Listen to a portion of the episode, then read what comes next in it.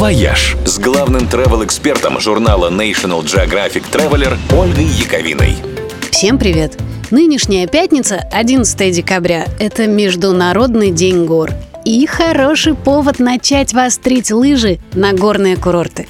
В этом сезоне, правда, вряд ли у нас получится покататься в Альпах, Татрах или Пиренеях, но интересные горки, к счастью, есть и у нас в России, и немало – Первым делом думается, конечно, про Красную Поляну, но нынешней зимой там точно будет невероятное столпотворение, так что стоит подумать про другие места.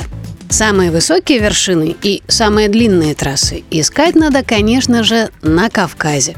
В советское время главным горнолыжным курортом считалось Баксанское ущелье, и горы здесь до сих пор круты во всех смыслах этого слова первую очередь, конечно, Эльбрус – высочайшая вершина Европы. Здесь есть где покататься и начинающим, и опытным лыжникам и бордистам. А соседняя гора Чигет – это для самых продвинутых. Здешние гребни и кулуары местами имеют уклон больше 40 градусов, а огромные бугры вошли в легенды. По части сервиса, правда, высоты у Приэльбрусья пока еще не рекордные, но в последние годы все активно меняется к лучшему – так же, как и на Домбае, еще одном легендарном советском горнолыжном курорте.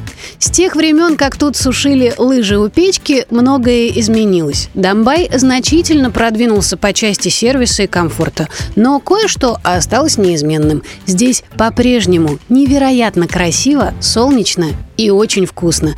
Так что даже одного раза хватит, чтобы навсегда сохранить в сердце своем этот край. А неподалеку от Дамбая есть еще один новенький и очень активно развивающийся курорт – Архыз. Через пару лет, даю вам слово, он станет полноценным конкурентом Сочи. Но пока еще людей здесь немного, и этим стоит воспользоваться. «Вояж» – радио 7 на семи холмах –